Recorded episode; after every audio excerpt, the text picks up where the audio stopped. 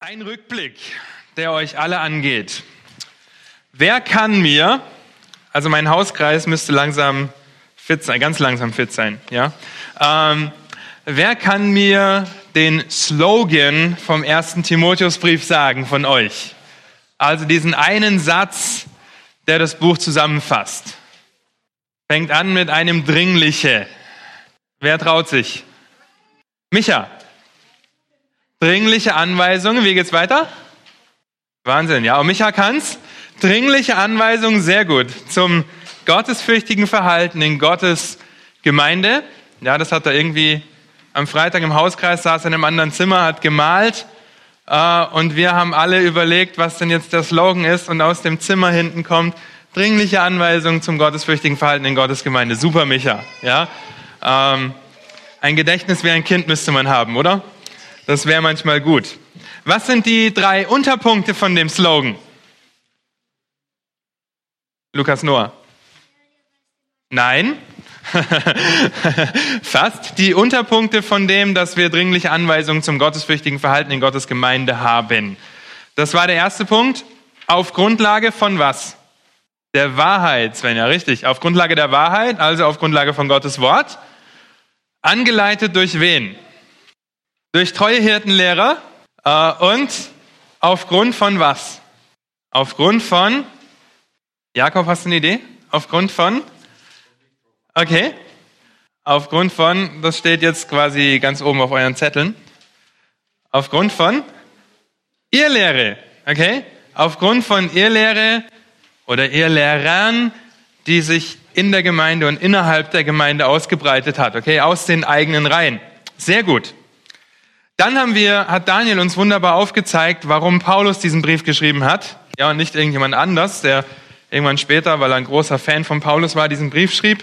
Und Paulus selbst mit der Autorität von Jesus Christus als Apostel eingesetzt und der Timotheus quasi beauftragt und ihm auch diese Autorität zuspricht in seinem Grußwort und der ihm dann drei Punkte gibt, warum wir vor Irrlehre warnen müssen. Drei Dinge, warum wir vor Irrlehre warnen müssen. Was war das erste?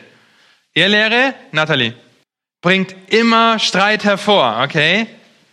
Bringt immer Streit hervor. Das zweite, Irrlehre, Wladimir, verfehlt immer das Ziel.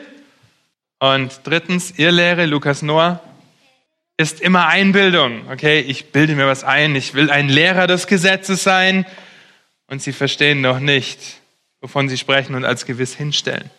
Dann hat Daniel letzte Woche weitergemacht und uns wunderbar aufgezeigt, was es bedeutet, das Gesetz richtig anzuwenden. Denkt an die Regeln beim Fußball, beim Handball oder beim American Football. Ja, da gibt es Regeln, die eingehalten werden müssen. Und Daniel hat uns wunderbar aufgezeigt anhand den Versen 8 bis 11, dass das Gesetz erstens was ist? Tabea. Erkennen, dass das Gesetz zu gut, gut ist, jawohl, gut. Du kannst auch den, den Text aufschlagen in 1 Timotheus 1. Äh, wir wissen aber, dass das Gesetz gut ist, wenn es gesetzesmäßig angewandt wird. Erkenne, weil der hat vier Punkte genannt, ich habe drei gesagt, Entschuldigung, vier. Ja, erkenne, wen das Gesetz nicht betrifft wen es nicht betrifft, war der erste Punkt. Ist wichtig, dass wir das erkennen. Dann erkenne, wen das Gesetz betrifft. Denn Paulus macht diesen Unterschied deutlich. Das Gesetz ist für Sünder da, für Gottlose, ja, Vers 9, sondern Gesetzlosen, Widerspenstigen und so weiter. Solchen ist das Gesetz auferlegt. Und erkenne, wie das Gesetz zum Tabea Jawohl, zum Evangelium führt. Gut. Ja, erkenne, wie das Gesetz zum Evangelium führt, das Paulus anvertraut worden ist, damit er es weitergibt. Und ich hoffe, dass er am Freitag äh, gute Diskussionen hattet über die Fragen, die Daniel auch gestellt hat. Das war sehr ermutigend bei uns im Hauskreis auf jeden Fall. Auch sehr überführend. Ja, einfach darüber nachzudenken, wie das Gesetz auch mit dem Evangelium zusammenhängt und wie wir das benutzen können. Heute wollen wir weitermachen mit den Versen 12 bis 17. Und in diesen Versen zeigt uns Paulus wunderbar auf, warum es nicht um das Gesetz, sondern um Gnade geht. Warum es um Gnade geht, dass Paulus errettet ist. Und er leitet das wunderbar über von Vers 11, in dem er vom Evangelium spricht, das ihm anvertraut worden ist, von dem zu lobenden Gott, von dem glückseligen Gott und leitet jetzt über und fängt an. Kapitel 1, 1, Vers 12. Wir lesen ab Vers 11, okay? Nach dem Evangelium der Herrlichkeit des glückseligen Gottes, das mir anvertraut worden ist, bezieht sich auf die Verse davor, das Gesetz. Vers 12. Und darum danke ich dem, der mir die Kraft verliehen hat, Christus Jesus, unserem Herrn, dass er mich treu erachtet und in den Dienst eingesetzt hat, der ich zuvor ein Lästerer und Verfolger und Frevler, die Elberfelder sagt hier Gewalttäter war, aber mir ist Erbarmung widerfahren, weil ich es unwissend im Unglauben getan habe. Und die Gnade unseres Herrn wurde über alle Maßen groß, samt dem Glauben und der Liebe, die in Christus Jesus ist. Glaubwürdig ist das Wort und aller Annahme wert, dass Christus Jesus in die Welt gekommen ist, um Sünder zu retten, von denen ich der Größte bin. Aber darum ist mir Erbarmung widerfahren, damit an mir zuerst Jesus Christus alle Langmut erzeige, zum Vorbild für die, die künftig an ihn glauben würden, zum ewigen Leben. Dem König der Ewigkeit aber, dem unvergänglichen, unsichtbaren, allein weisen Gott sei Ehre und Ruhm von Ewigkeit zu Ewigkeit. Amen. Wunderbare Verse, die uns fünf Aspekte der Gnade aufzeigen, die uns in den Lobpreis einstimmen lassen. Und wenn ihr aufmerksam mitgelesen habt oder zugehört habt, dann habt ihr gesehen, dass Paulus in den ersten Versen in der Vergangenheitsform spricht. Christus hat mir Kraft verliehen in der Vergangenheit. Er hat mich für treu erachtet. Er stellte mich in den Dienst oder hat mich in den Dienst eingesetzt. Mir ist Barmherzigkeit zuteil geworden in der Vergangenheit. Die Gnade des Herrn ist überströmend geworden. Vergangenheit. Ja, und die griechische Konstruktion macht hier deutlich, dass er sich an einen gewissen Punkt in seinem Leben erinnert, als er diese Zeilen schreibt. Und das war, als er auf der Straße nach Damaskus war, in dem mit der festen Absicht, die Christen dort ins Gefängnis zu sperren und sie vielleicht sogar hinzurichten und ihm Christus begegnet ist. In diesem hellen Licht und mit der Stimme, Saul, Saul, warum verfolgst du mich? An dieses Ereignis denkt er hier, wenn er diese Zeilen schreibt. Und es ist ein so wunderbarer Abschnitt, der uns fünf Aspekte der Gnade aufzeigt, die uns in den Lobpreis einstimmen lassen. Wir finden hier die Grundlage der Gnade, die Notwendigkeit, die Allmacht, Dimension und den Entschluss, was dann letztendlich zur Reaktion auf diese Gnade führt. So wollen wir diesen Abschnitt gemeinsam betrachten, aber vorher wollen wir uns noch ein paar Punkte anschauen, warum dieser Abschnitt denn hier seinen vernünftigen Platz hat. Denn einige sagen, ja, Paulus hatte dann auf einmal den Einfall, hier einfach sein Zeugnis zu schreiben und es ist wie so ein Einschub, den man eigentlich überhaupt nicht rechtfertigen kann in dem Zusammenhang.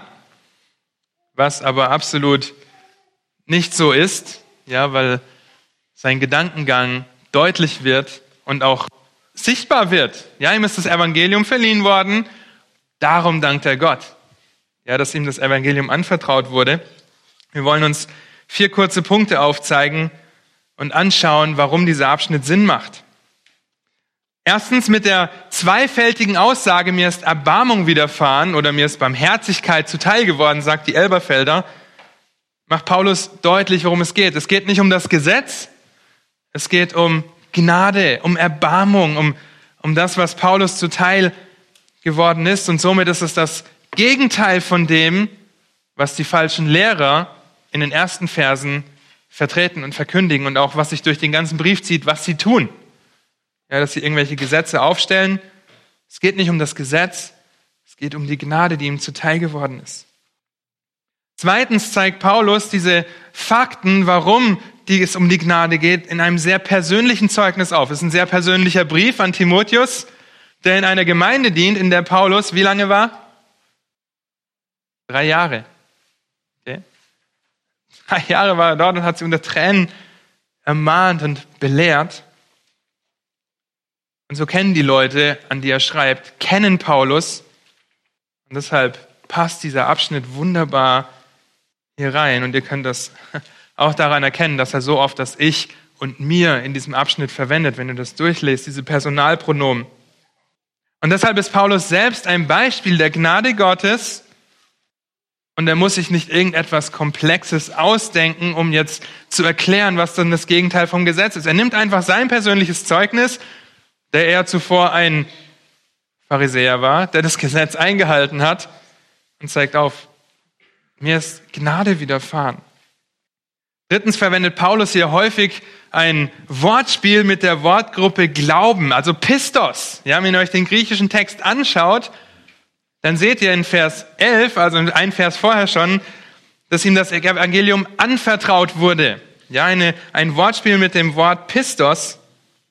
Gott erachtet Paulus für treu in Vers 12, dasselbe Wort im Griechischen. Ihm ist Erbarmung widerfahren, weil er ungläubig war Okay? Apistos. Er war un nicht gläubig. Gott hat ihn in seiner Gnade mit Glauben überschüttet. Und so wird Paulus für diejenigen, die noch glauben würden. Es kommt ziemlich oft dieses Wortspiel hier vor. Und wenn man das, den Anfang von Vers 16 noch dazu nimmt, dann findet ihr da auch noch das Wort glaubwürdig. Auch wieder diese selbe Wortgruppe. Und in Versen 18 bis 20 zieht sich das noch weiter durch. Ja, und das Wortspiel ist ein starker Kontrast zu dem, was die falschen Lehrer für wichtig halten. Nein, du wirst nicht aus Gnade und aus Glauben gerettet, du wirst aus Werken gerettet. Ja, damit du dich rühmen kannst, damit du eines Tages vor Gott stehen kannst und sagen kannst, guck, das habe ich alles, alles für dich gemacht und das, ich war doch ein sehr guter Mensch.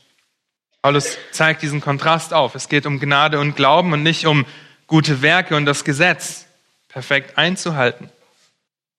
Und viertens erstellt Paulus auch in diesem Abschnitt so Wortgruppen. In den Versen ähm, 8 bis 11 findet ihr diese Wortgruppen in Zweiergruppen. Daniel hat das wunderbar auch mit dem Gesetz zusammengebracht, mit den zehn Geboten. In den Versen vorher findet ihr diese Wortgruppen. Das Endziel des, Glaub des Gebotes aber ist Liebe aus reinem Herzen, gutem Gewissen und ungeheucheltem Glauben. Und hier gibt es auch diese Wortgruppen. Ehre und Ruhm, glaubwürdig ist das Wort und aller Annahme wert. Oder auch diese dreifachen Aussagen, wie schon in Vers 5, findet ihr auch in unserem Abschnitt. Lästerer, Verfolger und Gewalttäter. Ich benutze hier bewusst nicht das Wort Frevler, weil wir vielleicht nicht so viel damit anfangen können. Aber es ist ein Gewalttäter, jemand, der jemanden Gewalt antut. Gnade, Liebe und Glaube und der Lobpreis, der die Eigenschaften Gottes hervorhebt, dass er ewig, unvergänglich und unsichtbar ist. Ja, es ist also kein Zufall, dass dieses Zeugnis von Paulus an dieser Stelle im ersten Timotheus steht. Und das setzt die Irrlehrer quasi schachmatt und ermutigt Timotheus noch einmal an dem festzuhalten, was ihm überliefert wurde, wie wir dann im zweiten Timotheus lesen können. Und die gute Nachricht in diesem Abschnitt ist, dass das Evangelium von Jesus Christus die Macht hat, Sünder zu retten. Sogar den größten aller Sünder zu retten, wie Paulus sich bezeichnet, oder den ersten aller Sünder, wo wir gleich noch dazu kommen. Nicht nur im Leben von Paulus wird das deutlich. Es gibt endlose Beispiele in der Geschichte. Ihr könnt euch anschauen, wie Gottes Gnade sich im Leben von Martin Luther ausgewirkt hat. Ihr könnt euch anschauen, wie es im Leben von John Newton war, der auf dem Sklavenschiff war, um nur zwei große Namen zu nennen. Ihr könnt euer Leben anschauen okay, und sehen, wie sich die Gnade Gottes in eurem Leben sichtbar gemacht hat. Und damit Paulus diese Gnade erfahren durfte, war es nötig, dass er die Grundlage für die Gnade kennt und dass eine Grundlage gelegt wird. Die finden wir in Vers 12. Ich danke Christus Jesus, unserem Herrn, der mir Kraft verliehen hat, dass er mich für treu erachtet hat, indem er mich in den Dienst stellte. Paulus kann nicht anders, als erst einmal dafür zu danken, was ihm anvertraut wurde. Vers 11, das Evangelium. Denn Christus ist die Grundlage der Gnade. Das ist euer erster Punkt in euren Zetteln. Die Grundlage der Gnade. Christus hat Paulus die Kraft verliehen. Und er drückt seine Dankbarkeit mit Nachdruck aus, indem er das Wort danken im Griechischen an den Anfang des Satzes stellt. Okay? Danke ich meinem Herrn. Könnt ihr. Ist ein bisschen holprig so zu lesen. Aber es wird deutlich, dass Paulus darum geht, den Dank auszudrücken. Auch schließt er hier wieder diejenigen mit ein, die gerettet sind, indem er sagt, ich danke Christus, unserem Herrn. Ich danke unserem Herrn. Und das ist so wunderbar, denn das ist ermutigend für Timotheus und auch die anderen standhaften Christen in Ephesus und auch ermutigend für uns. Wir haben heute denselben Herrn wie Paulus damals. So wunderbar, dass Paulus die Grundlage der Gnade kennt, dass Christus ihm die Kraft verliehen hat, ihn errettet hat und ihm Gaben gegeben hat, die er empfangen hat. Dass er ihn fähig gemacht hat, ihm zu dienen. Dass er auf Christi Grundlage ein geretteter Mann ist. Und das macht ihn dankbar. Er war sich dieser Tatsache bewusst, dass diese Kraft von Gott kommt und alles, was er war und was er hat und was er tut, sein ganzes Leben, sein ganzer Dienst einzig und allein auf Grundlage, auf der Grundlage der Gnade aufbaut, die Christus Jesus ist. Er ist die Grundlage, er ist der Grund dafür, dass wir errettet sind. Paulus dankt Christus speziell für zwei Dinge. Erstens, dass Christus ihn für treu erachtet hat. Und zweitens, dass Christus ihn in den Dienst eingesetzt hat. Christus hat ihn für treu erachtet, bedeutet nicht, dass Christus geguckt hat, gesehen hat, oh Paulus, der ist ein treuer Mann, den rette ich mir jetzt mal. Vielmehr befähigt Christus Paulus dazu, treu zu sein. Denn wenn es andersrum wäre, dass Jesus sieht, ah, das ist ein treuer Mann, der arbeitet gut und hart, aber denkt dran, was er gleich schreibt, er war ein Frevler, ein Gewalttäter, ein Lästerer und ein Verfolger. Den rette ich mir jetzt, weil der macht seine Arbeit so gut, mit so einer Gewissenhaftigkeit. Wir sind nicht aus Werken gerettet. Deswegen befähigt Christus Paulus dazu, treu zu sein. Und deshalb erachtet Christus Paulus für treu. Und dass Paulus treu war, zeigt sich in seinem Dienst, den er seit seiner Bekehrung tut. So wie er bekehrt wurde, nach Damaskus, nach Damaskus ging, nach diesen drei Tagen wieder sehend wurde, was hat er als erstes gemacht? Er hat sich taufen lassen, ja? Und danach ist er wohin gegangen? Tabea. In die Synagoge, um zu verkündigen, dass Christus der Messias ist. Er hat sofort den Dienst aufgenommen, in den Gott ihn eingesetzt hat. Und wenn er hier vom Dienst spricht, dann ist es wichtig, zu verstehen, dass Paulus hier das Wort Diakonia benutzt, Diakonian im Griechischen und ganz bewusst den Sklavendienst betont, den zu Tisch dienen. Ein Diakon, das sind die Diener, die Tischdiener. Und das steht wieder in diesem wahnsinnig krassen Kontrast zu dem, dass die Irrlehrer Lehrer des Gesetzes sein wollen. Sie wollten im Mittelpunkt stehen, auf dem Podest stehen, sie wollten erhoben werden, Geld damit verdienen. Paulus bezeichnet sich hier als Diakon, jemanden, der eingesetzt ist, um zu dienen und nicht um bedient zu werden. In dem ersten Aspekt der Gnade sehen wir die Grundlage der Gnade. Und wenn du eine andere Grundlage als Christus hast, dann wirst du vom Weg abirren, weil wir nur durch Jesu Tod am Kreuz gerettet werden. Er ist die Grundlage für deine und für meine Gnade. und für die Gnade der Leute in Ephesus damals. Wenn die Ehelehrer denken, sie haben die Gnade erkannt, dass sie im Gesetz zu finden ist oder in den Streitfragen, den Mythen und den Geschlechtsregistern, dann verfehlen sie das Ziel, dann sind sie nicht, nicht der wahren Grundlage der Gnade bewusst. Lass uns daran denken, wenn wir an die Grundlage der Gnade denken, dass Christus uns errettet hat.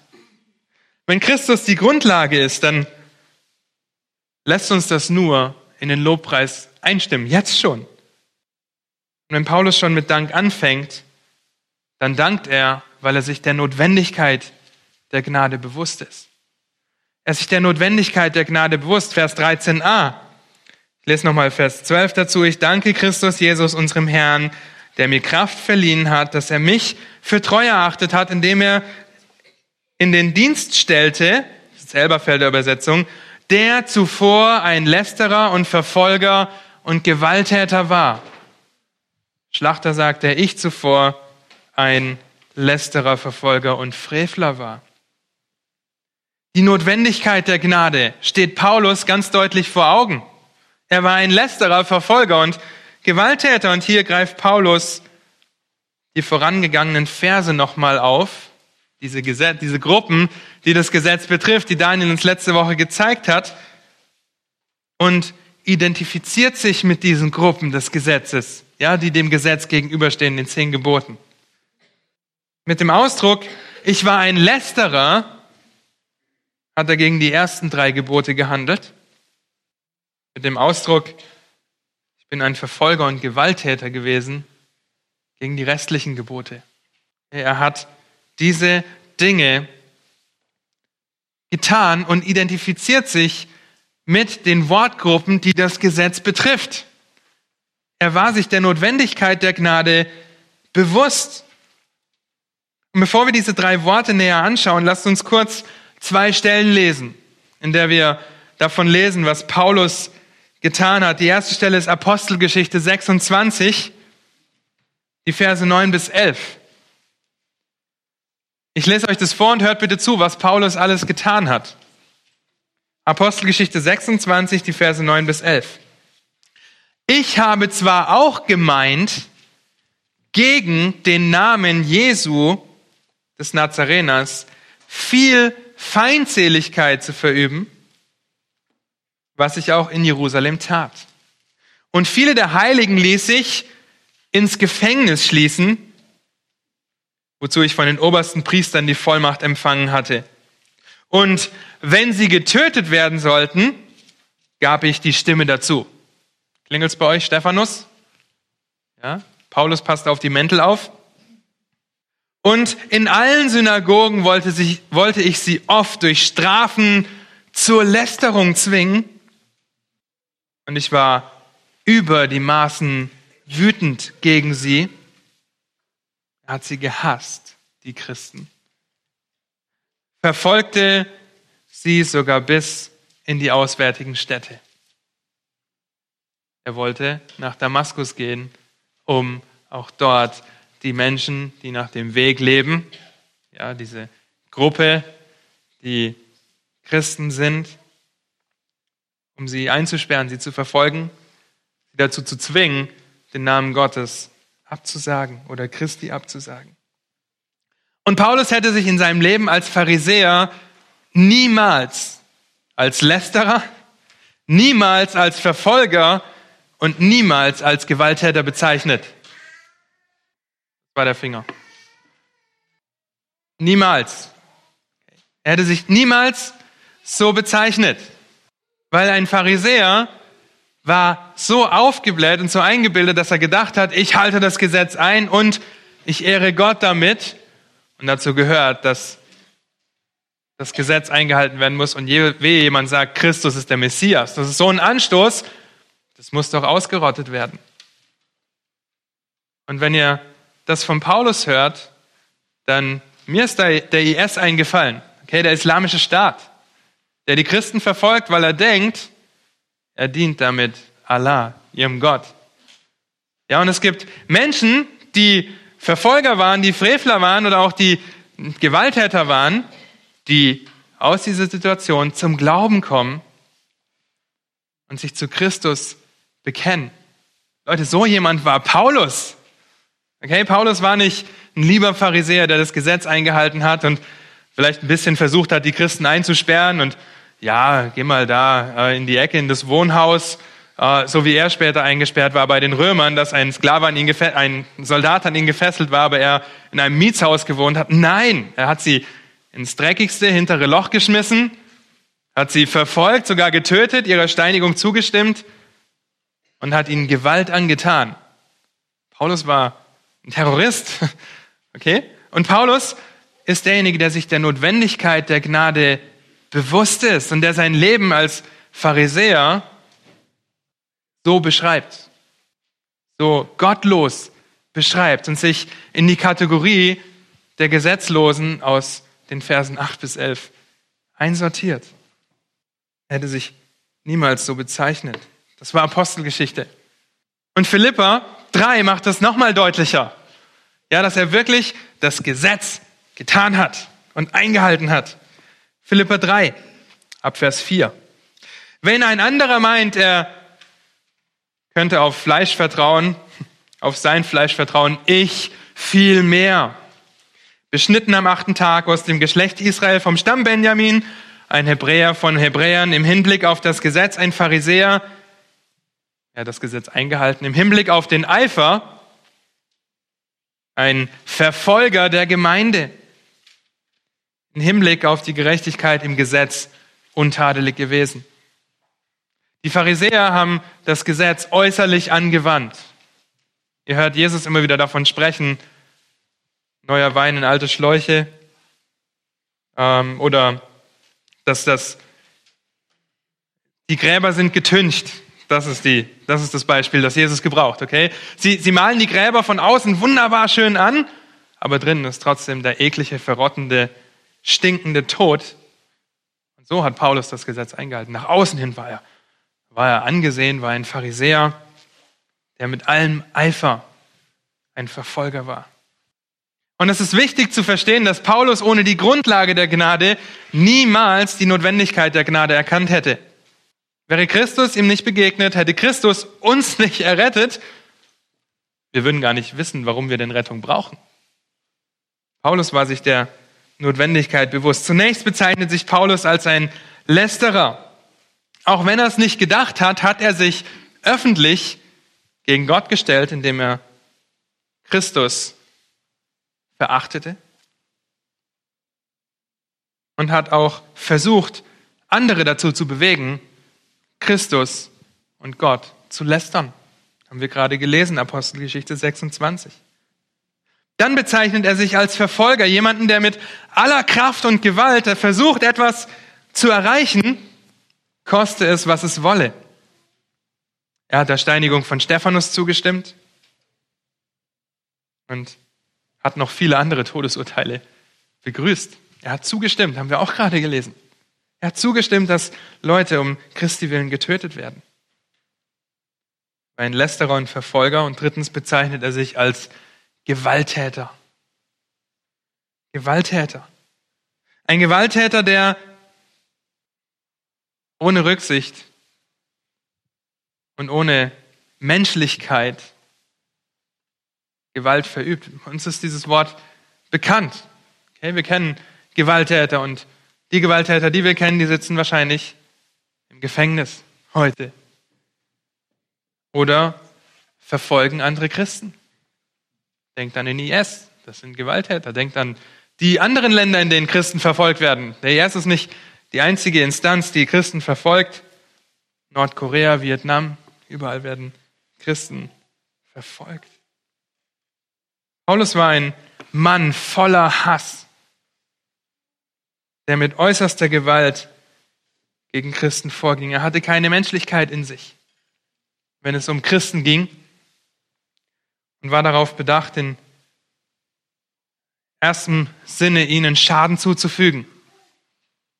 Und wir lesen von den vielen Märtyrertoten und wissen aus der Geschichte, dass Nero Christen als Fackeln benutzt hat und wir sehen das heute, hören wir das, lesen wir das vielleicht, dass Christen verfolgt werden und dass bei Christen die Menschlichkeit aufhört. So war Paulus. Deshalb ist ihm die Notwendigkeit der Gnade vor Augen. Aus eigener Kraft hätte er das niemals ablegen können, niemals ändern können, weil er ja gedacht hat, er tut das Richtige. Deshalb ist es so notwendig, dass Gnade in seinem Leben ausgeschüttet wird. Welche Eigenschaften spornen dich an? Welche Eigenschaften spornen dich an, dass du in den Lobpreis einstimmst? Welche Eigenschaften spornen dich an, wenn du in deinem Beruf bist und dort arbeitest? Möchtest du mit aller Gewalt die Karriereleiter hochklettern? Redest du vielleicht schlecht über deine Arbeitskollegen, um die Karrierekleiter hochzuklettern? Im Prinzip bist du dann ein Verfolger und ein Lästerer. Und jetzt kommt's. Und wenn du das nur in Gedanken tust. Wir wollen nicht so sein wie die Pharisäer, die die Gräber tünchen von außen. Es geht darum, Sünde fängt in den Gedanken an. Haben wir letzte Woche von Dieter gehört. Der Weg der Begierde. Ja, fängt in den Gefühlen an und es macht sich dann breit. Worum geht es dir? Bist du dir der Notwendigkeit der Gnade auch in deinem Leben bewusst? Die Grundlage ist Christus. Die Notwendigkeit ist da, weil wir alle Sünder waren oder sind. Wenn du noch nicht Buße getan hast, dann bist du noch ein Sünder. Und wenn wir uns diese zwei Dinge vor Augen halten, dann lässt uns das jetzt schon in den Lobpreis einstimmen. Dann wird unsere Reaktion der Lobpreis sein, der dann in Vers 17 zum Ausdruck kommt. Falls ihr es noch nicht gemerkt habt, wir schauen uns fünf Punkte an. Die fünf Punkte ergeben das Wort Gnade, die ersten Buchstaben. Das heißt, immer wenn ihr an die Gnade denkt in Zukunft, könnt ihr euch schon mal merken, die Grundlage der Gnade ist Christus. Die Notwendigkeit der Gnade ist, dass wir alle Sünder waren. Und der dritte Punkt, das A, der dritte Aspekt, den findet ihr in Vers 13.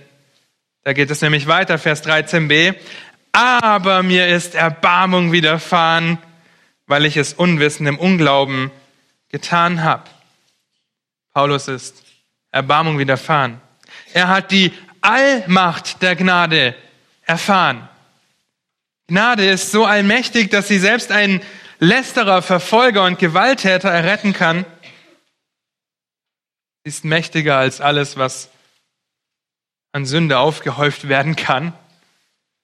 Sie ist allmächtig zu retten, was verloren ist. Und Paulus hat diese Allmacht auf der Straße nach Damaskus erfahren. Dass er die Gnade bitter nötig hatte, wird deutlich. Aber dass die Gnade auch mächtiger als seine Sünde ist, ist so wunderbar. Vielleicht bist du dir bewusst, dass du Gnade brauchst, aber du denkst dir, das, was ich getan habe, keine Gnade der Welt kann das auf, aufwiegen. Nein, die Gnade ist immer größer. Das ist wunderbar. Paulus ist Erbarmung widerfahren, trotz seiner sündigen Vergangenheit. Trotzdem, dass er Christen verfolgt hat, die auf dem richtigen Weg sind. Vielleicht hast du nicht Christen verfolgt, sondern andere Menschen. Aber er hat Christen verfolgt. Das würden wir in einer ziemlich hohen Kategorie an, an schlimmen Taten einstufen. Ja, aber ihm ist Gnade widerfahren. Denn wo das Maß der Sünde voll geworden ist, da ist die Gnade überströmend geworden, sagt Paulus im Römerbrief. Und Erbarmung hier unterscheidet sich von Gnade. Geringfügig. Erbarmung nimmt den Kummer und das schlechte Gewissen der Sünde weg, während Gnade das vergibt. Den Unterschied verstanden? Gnade vergibt die Sünde, ja, dann könnten wir immer noch sagen, oh, ich war so schlecht und oh, wie, wie, wie kann ich nur und nein, mir ist Erbarmung widerfahren, dass mir sogar die Freude gegeben wird, mich darüber zu freuen, dass die Allmacht der Gnade über meiner Sünde steht und dass Christus dafür bezahlt hat am Kreuz auf Golgatha und dass ich jetzt hier stehen darf mit einem reinen Gewissen, mit einem guten Gewissen, in ungeheucheltem Glauben. Das heißt nicht, dass die Sünde, die ich getan habe, Konsequenzen mit sich bringt, okay? Das bedeutet nicht, dass wenn ihr gestohlen habt oder gemordet habt, dass ihr nicht ins Gefängnis müsst dafür, wenn ihr überführt werdet. Aber euch ist Erbarmung widerfahren und ihr könnt euch in Christus freuen, weil er derjenige ist, der euch vergeben hat. Paulus hat, nachdem er gerettet wurde, diese Barmherzigkeit erfahren, indem ihm die Schuld nicht nur vergeben, sondern ihm auch ein reines, ein gutes Gewissen gegeben wurde, indem er das Evangelium verkündet. Warum ist ihm Barmherzigkeit widerfahren? Wir haben nicht mehr so viel Zeit. Wir schaffen das. Okay? Sonst habt ihr halt fünf Minuten weniger Pause. Wir haben auch fünf Minuten später angefangen. Warum ist ihm Barmherzigkeit widerfahren? Weil er es unwissend im Unglauben getan hat. Seine Absicht, als er die Gemeinde verfolgte, war es, Gottes Reich voranzubringen. Das war seine Absicht, mit dem größten Eifer für Gott zu kämpfen.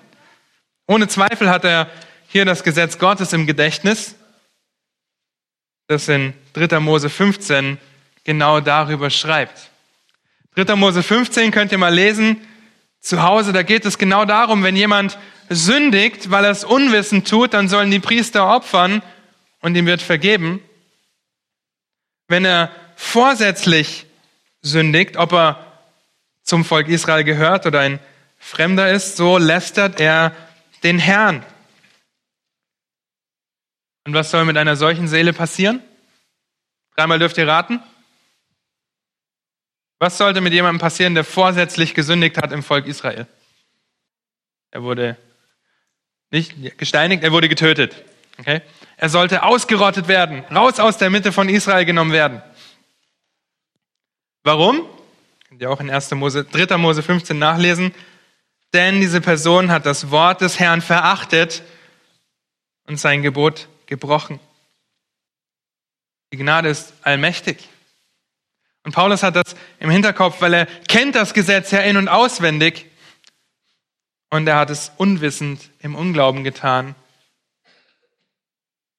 Und er war bereit, Buße zu tun, weil er war ja hat danach gestrebt, Gott die Ehre zu geben, aber hat das, bevor er Christus, bevor Christus ihn errettet hat, auf eine falsche Art und Weise getan, wie Paulus danach feststellt. Frevler oder Gewalttäter, Verfolger und Lästerer. Paulus hat im negativen Sinne die Verheißung auf den Messias ignoriert, die auf, alle auf Christus hingedeutet haben. Aber im positiven Sinne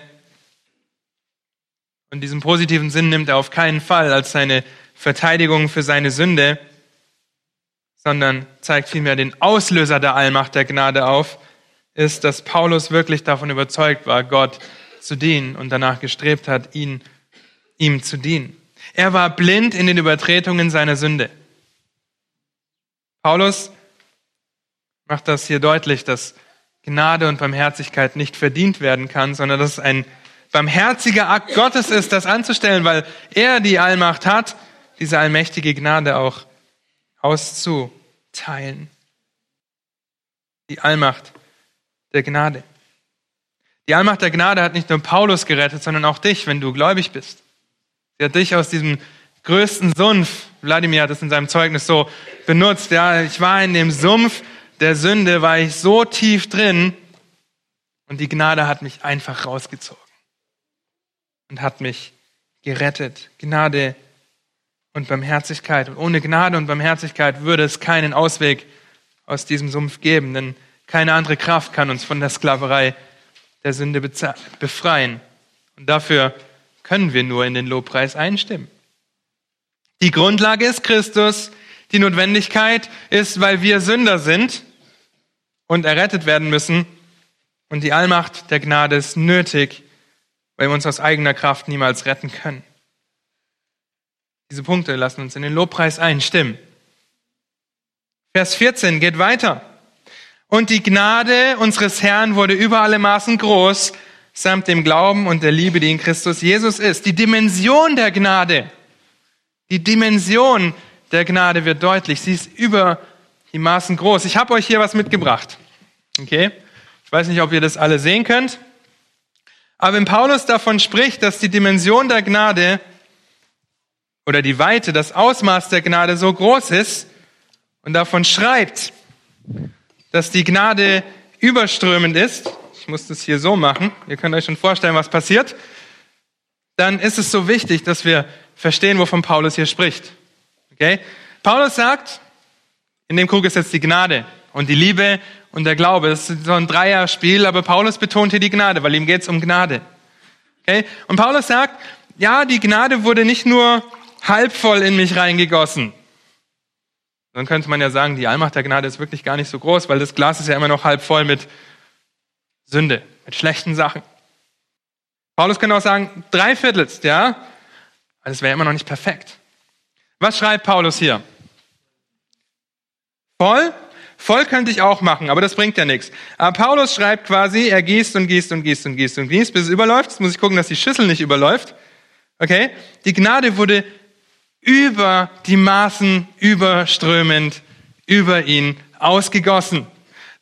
Das Beispiel hakt, okay, eigentlich müsste ich die Feuerwehr rufen, dieses Glas hier stehen lassen, die müsste dann mit dem größten Schlauch, den sie haben, hier drüber stehen und Wassermarsch.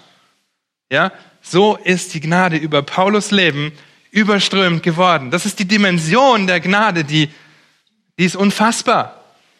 Okay, die Liebe, der Glaube, die Gnade, das ist unfassbar.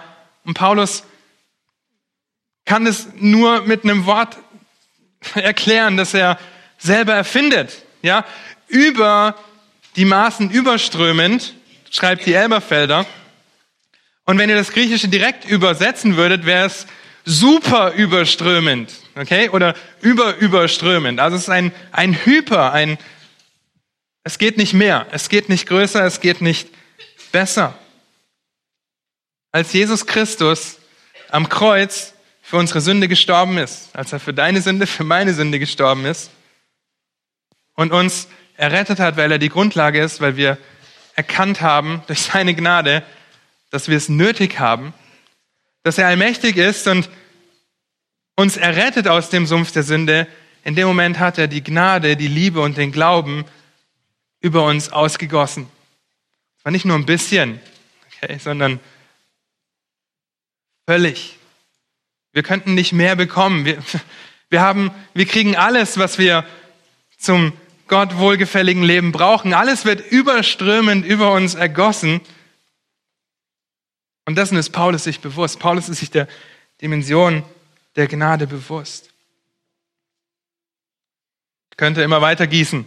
Wir könnten den ganzen Raum hier füllen, okay? Mit Wasser, das wäre schlecht für uns alle, aber ich hoffe, ihr versteht es. Es geht nicht darum, Paulus hat sich bewusst, die Dimension der Gnade, die deckt halt nur seine Sünden zu. Die Liebe und der Glaube, die ihm gegeben wurden, nein, es ist über die Maßen. Wie gesagt, ich müsste die Feuerwehr holen, um hier den größten Schlauch auszupacken und dieses kleine Glas zu befüllen. Und so überströmt uns Gott und so haben wir alles, was wir brauchen, um ihm zu dienen. Da braucht es kein Gesetz, keine Legenden, keine falschen oder komischen Überzeugungen, wie die Irrlehrer hatten. Wir haben alles, was wir brauchen. Die Dimension der Gnade ist so unfassbar, okay, so unverständlich für uns und lässt uns, lässt dich, lässt mich hoffentlich mit in den Lobpreis von Paulus einstimmen. Denn Christus ist die Grundlage. Und er ist derjenige, der uns überschüttet. Habt ihr das in dem Text gesehen? Christus überschüttet uns damit. Wie äußert sich das in deinem Leben? Versuchst du irgendetwas hinzuzufügen? Irgendwelche guten Werke hinzuzufügen? Passen eh nicht mehr ins Glas, okay? Sie passen nicht rein, weil die Gnade ist schon überfließend geworden. Sie ist schon, es ist voll. Es bringt nichts, irgendwas hinzuzufügen. Vielleicht willst du irgendwas hinzufügen, weil du dann denkst, dass es dir besser geht. Eine bessere Arbeitsstelle, vielleicht eine bessere Position in deiner Arbeitsstelle, vielleicht ein Partner, Kinder, eine gewisse Stellung in der Gemeinde. Gottes Gnade übersteigt alle Dimensionen. Wir müssen dem nichts hinzufügen. Wir benötigen nichts weiter, um zufrieden zu sein. Aber wie oft vergessen wir das? Erinnert euch an die Predigt von Dieter von letzter Woche. Alles Gute und Vollkommene kommt von wem? Von Gott, vom Vater, von oben, schreibt Jakobus. Und womit werden wir überschüttet? Mit Gnade, Liebe und Glauben, mit diesen ganzen guten und vollkommenen Dingen, die von Gott kommen. Gnade, das unverdiente Geschenk der Vergebung. Liebe, die sich selbst hingibt und aufopfert und der Glaube, der Gott und seinen Verheißungen vertraut. Wenn Gottes Wort das sagt, dann ist das so und das ist wunderbar. Glauben, der seiner Verheißung vertraut, erst zur Errettung und dann zur Heiligung. Erst zur Errettung, dann zur Heiligung. Deswegen brauchen wir das Evangelium täglich und müssen uns das täglich vor Augen, vor Augen halten. Es ist so wunderbar, die Dimension annähernd zu begreifen und zu sehen, was das Ausmaß der Gnade ist, der Gnade, der Liebe und des Glaubens, nämlich dass es über, überströmend über dich ausgegossen wurde, dann hoffe ich, dass du nur mit Lobpreis reagierst. Der fünfte Aspekt, zu dem wir kommen, das E in dem Wort Gnade, ist der Entschluss der Gnade. Der Entschluss der Gnade. Und damit wird Gottes Gnade noch überwältigender, indem Paulus fortfährt und uns alle mit ins Boot nimmt und von diesem persönlichen Zeugnis zu einem Entschluss der Gnade kommt, der nämlich ist, Sünder zu retten. Vers 15 und 16. Das Wort ist gewiss und aller Annahme wert, oder glaubwürdig ist das Wort und aller Annahme wert, dass Christus Jesus in die Welt gekommen ist, um Sünder zu erretten, von denen ich der Erste bin. Schlachter übersetzt, der Größte, der Erste trifft's besser. Aber, schon wieder ein Aber, wunderbar. Darum ist mir Barmherzigkeit zuteil geworden, damit an mir, dem Ersten, Jesus Christus, die ganze Langmut erzeige zum Vorbild für die, die an ihn glauben werden, zum ewigen Leben. Dieser Ausspruch am Anfang, glaubwürdig ist das Wort, kommt nur in den pastoralen Briefen vor. Und er zeigt auf, dass die Worte des Evangeliums, also oder der Evangelien schon bekannt waren, schon im Umlauf waren und bezieht sich auf diese Worte und stellt diese Worte als gewiss hin. Interessant. Was passiert in Vers 7? Die Lehrer wollen, sie wollen Lehrer des Gesetzes sein, nehmen sie das, das als gewiss hinstellen, ja, was sie verkündigen.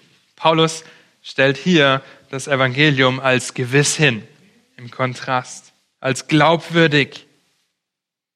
Er erfindet nichts Neues oder fügt irgendetwas hinzu, sondern bestätigt das, was schon bekannt ist. Das ist Wort, das wir haben, das Evangelium, das wir haben, das aller Annahme wert ist. Wir sollten das annehmen, wenn wir es hören. Es ist der Entschluss der Gnade, nämlich dass Christus Jesus in die Welt gekommen ist, um Sünder zu retten.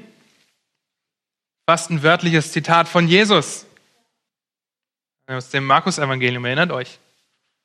Ich bin gekommen, zu retten, was verloren ist. Und wenn ihr euch den Johannesbrief anschaut, dann stellt ihr fest, dass Jesus in die Welt gekommen ist und dass das Wort Fleisch wurde. Paulus benutzt hier dieselben Worte, eine selbe ähnliche Terminologie und macht deutlich, dass Christus der ewige Gott ist, der schon vor seiner Menschwerdung existierte. Er ist in die Welt gekommen, um Sünder zu retten. Er ist aus einer anderen Dimension gekommen, um Sünder zu retten. Gott hat sich in seiner Gnade dazu entschlossen, Sünder vor der ewigen Strafe, dem ewigen Tod zu erretten, die Beziehung zu ihm wiederherzustellen wir auch in Vers 16 lesen können. Und am Ende von Vers 15 macht Paulus diese bekannte Aussage, Jesus kam, um Sünder zu retten, von denen ich der Erste bin. Protos, Aimi, Ego. Ich bin der Erste. Und im Kontext betrachtet wird deutlich, dass Paulus hier nicht denkt, dass er der Erste ist, der gerettet wurde, sonst hätte seine Verfolgung überhaupt keinen Sinn gemacht. Vielmehr meint er, dass er als Sünder auf Platz eins steht. Er war der VIP unter den Sündern damals. Er war der bekannteste Christenverfolger, er war der bekannteste Gegner Gottes oder Christi zu der Zeit, von denen ich der Erste bin. Ich wurde gerettet, ich würde auf, ich würde die Goldmedaille kriegen, wenn es um Verfolgung geht. Ich würde ganz oben auf dem Podest stehen, wenn es um eine Reihenfolge oder Rangfolge für die Verbrechen geht, die er getan hat. Kommt von Vers 13. Ich war ein Lästerer, Verfolger und Gewalttäter. Er war der prominenteste Christenhasser der damaligen Zeit, der VIP. Kein Wunder hat sich Ananias ein bisschen gesträubt, als Gott zu ihm sagt, geh mal dahin. Ja, und kein Wunder war die Skepsis da bei den Gläubigen, als er zurückkam nach Jerusalem. Sie gedacht haben, ist das jetzt wirklich so? Dass sie erstaunt waren über seine Worte. Er war der bekannteste unter den Gottesgegnern. Der Entschluss der Gnade ist, Sünder zu retten. Sünder zu retten, egal wie groß ihre Sünde ist. Der Entschluss der Gnade kann jeden retten, weil der Entschluss der Gnade oder die Gnade grundsätzlich nicht von unseren Werken abhängig ist. Das wäre schlecht, wenn das so wäre. Das wäre sehr, sehr schlecht. So wie schon vorher ist hier wieder etwas Negatives. Ich bin der Erste unter den Sündern, so wie vorher. Ich bin ein Frevler, äh, Lästerer und Verfolger. Und er leitet dann mit diesem Aber über. Aber mir ist Erbarmung widerfahren oder Barmherzigkeit zuteil geworden. Derselbe Ausdruck, exakt derselbe Ausdruck wie in Vers 13. Die Erbarmung ist ihm aus folgendem Grund widerfahren. Und hier wird der Entschluss der Gnade deutlich. Damit Christus zuerst an ihm, der der Erste unter den Sündern war, alle Langmut erzeige. Seine nicht aufhörende Geduld dem Sünder gegenüber noch Gnadenzeit zu schenken und Sünder zu retten. Wir wissen, dass Christus einmal wiederkommt. Wir wissen auch, dass er noch Gnadenzeit schenkt, um Sünder zu retten. Und diese Langmut hat Christus an Paulus erwiesen. Diese Geduld hat Christus an Paulus gezeigt. Er hat sich Paulus als Beispiel genommen. Schaut her, wie meine Geduld sich auswirkt im Leben von diesem Christenhasser. Leben von diesem Verfolger. Mein Entschluss ist es, dass ich ihn rette, damit ihr seht, wie groß meine Geduld ist. Damit ihr seht, wie groß die Langmut ist. Damit wirklich niemand auf die Idee kommt, er könnte zu, zu schlecht sein, um errettet zu werden. Ich hoffe, dass niemand von euch auf die Idee kommt zu sagen, ah, ich bin zu schlecht, ich kann, die Gnade reicht für mein Leben nicht aus. Paulus wurde gerettet. Paulus war der VIP in der damaligen Zeit und Christus hat ihn gerettet durch seine Gnade. Auf der anderen Seite ist dieser Entschluss und diese Langmut, die Paulus hier aufzeigt, auch eine Ermutigung, Ermahnung und Zurechtweisung für die Irrlehrer der damaligen Zeit und eine Ermutigung für Timotheus, denn so wie Jesus Paulus gerettet hat, der vorher Saulus hieß, kann er auch die Irrlehrer in Ephesus retten, kann sie freikaufen von der Sklaverei dieser Irrlehre, ihrer Sünde. Der Entschluss der Gnade ist die Hoffnung für jeden, der auf der Suche nach dem ewigen Leben ist. ist die Dankbarkeit, die zum Ausdruck kommt für jeden, der gerettet ist, weil wir einen langmütigen Gott haben. Er ist ein langmütiger Gott, der sogar die retten kann, die von ihrer eigenen Sünde zerfressen sind. ist aber auch der Entschluss der Gnade, der uns in den Lobpreis einstimmen lässt. Die Reaktion. Vergesst nicht, dass die Grundlage Christus ist. Die Notwendigkeit vorhanden ist, weil wir Sünder waren und immer noch sündigen. Es ist die Allmacht der Gnade, die uns errettet hat und uns in der Heiligung voranbringt. Die Dimension ist allumfassend. Wir sind überübergossen mit Gnade, Glaube und Liebe. Und der Entschluss war es, Sünder zu retten. Was ist deine Reaktion auf die Gnade? Hoffentlich dieselbe wie von Paulus. Wir sind schon drüber. Der schreibt, jetzt sei dem König, der ewig unvergänglich und unsichtbar ist, Vers 17, dem alleinigen Gott, Ehre und Ruhm von Ewigkeit zu Ewigkeit. Amen. Paulus macht deutlich, von wem die Gnade kommt und wem die Ehre gebührt. Er fängt mit Dank an und hört mit Lobpreis auf. Lobpreis ist die einzige logische Reaktion auf die Gnade. Und selbst diese Reaktion kommt von Gott. Ja, ist klar, hätte Gott uns nicht errettet und würde Gott uns nicht durch sein Wort einen Spiegel vor Augen halten, wie groß diese Gnade geworden ist, würden wir Gott gar nicht dafür loben. Und so können wir mit Lobpreis auf die Gnade reagieren. Reagiere mit Lobpreis auf deine Errettung. Der König wird näher beschrieben. Hier benutzt Paulus ein äh, stilistisches Mittel, indem er diese drei Dinge mit einem Alpha anfangen lässt. Ja, ewig, unvergänglich und unsichtbar beginnen alle mit demselben griechischen Buchstaben. Er ist von Ewigkeit her, hat weder Anfang noch Ende. Er ist der Gott aller Zeiten, aller Zeitalter, kommt auch aus dem Alten Testament. Er ist nicht dem Verfall ausgesetzt, er ist unvergänglich. Können wir uns nicht wirklich vorstellen, weil alles um uns herum dem Verfall ausgesetzt ist. Wir werden alt und verfallen. Gebäude, Autos, Bäume, alles ist dem Verfall unterworfen. Wir leben in einer gefallenen Welt, aber Gott ist unvergänglich. Er ist derselbe gestern, heute und in Ewigkeit. Er ist dadurch auch unwandelbar. Er kann nicht heute sagen, ja, heute mache ich so und morgen mache ich so. Nein, er ist Gott, der unwandelbar ist. Was Gottes Wort sagt, das bleibt in Ewigkeit. Gott hat in sich selbst alles, was er benötigt. Letzte Woche haben wir gehört, in ihm ist kein Wechsel von Licht. Jakobus. Ihn dürfen wir loben und ihn dürfen wir preisen. Die dritte Eigenschaft für Gott, die Paulus hier benutzt, ist, dass er unsichtbar ist. Gott kann nicht gesehen werden. Stimmt das?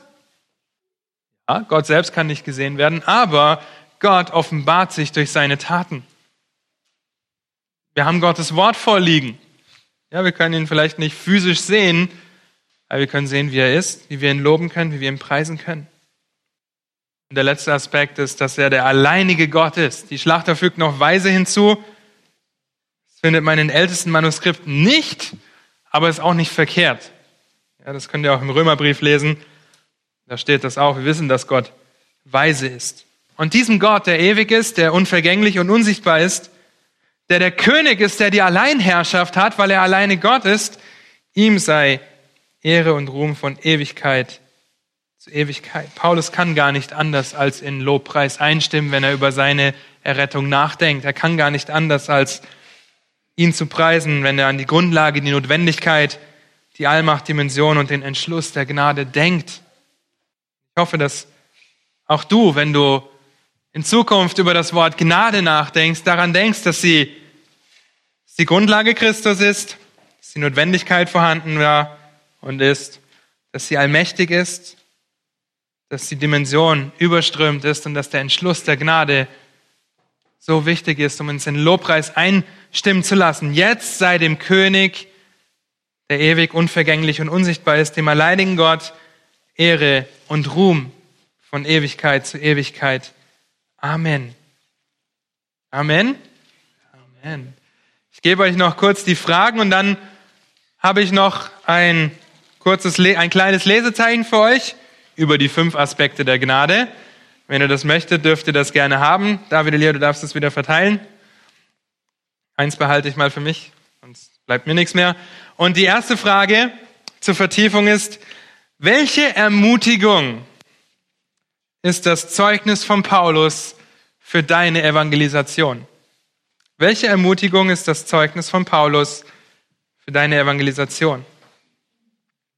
Die zweite Frage ist, was haben die fünf Aspekte der Gnade mit den Irrlehrern in Ephesus zu tun? Was haben die fünf Aspekte der Gnade mit den Irrlehrern in Ephesus zu tun? Dann die dritte, lese Galater 1, Vers 13 bis 16. Wie setzt Paulus die Gnade seiner Errettung mit dem Dienst, in den er berufen wurde, zusammen? Äh, Galater 1, 13 bis 16. Äh, 6, Entschuldigung, natürlich. Äh, Galater 6, Entschuldigung. Galater 6, Galater 6, wichtig. Ja. Galater 1 ist auch gut, aber Galater 6 ist das Zeugnis von Paulus. Ja. Galater 6, Verse 13 bis 16. Wie setzt Paulus die Gnade seiner Errettung mit dem Dienst, in den er berufen wurde, zusammen. Und was kannst du daraus lernen, wenn es um den Dienst geht, in dem du stehst? Da könnt ihr euch während der Woche schon Gedanken machen, spätestens im Hauskreis nächste Woche. Falls ihr die Unterlagen nicht habt, könnt ihr sie im Predigtarchiv runterladen. Falls ihr nicht wisst, wo, unter dem Player gibt es auf der rechten Seite einen kleinen Punkt, wo Extras steht. Da könnt ihr draufklicken, da könnt ihr das dann runterladen. Okay? Lasst mich noch kurz beten und dann habt ihr leider nur 20 Minuten Pause. Aber wir dürfen uns der Gnade Gottes bewusst sein. Werden ihn dafür loben, auch wenn es nur 20 Minuten sind in der Pause. Lass mich noch beten. Herr, habt du Dank dafür, dass deine Gnade äh, wirklich überströmend wurde in unserem Leben, dass wir Zeugnis davon geben können, woraus du uns gerettet hast, dass du die Grundlage bist, dass wir die Notwendigkeit erkannt haben, dass deine Allmacht uns erlöst hat und die Dimension wirklich so überfließend, überströmt wurde und dein Entschluss es ist, Sünder zu retten. Dass du deshalb in die Welt gekommen bist und dafür können wir dich nur loben und preisen und Paulus einstimmen, dass dir alleine Ehre und Ruhm sei von Ewigkeit zu Ewigkeit. Amen.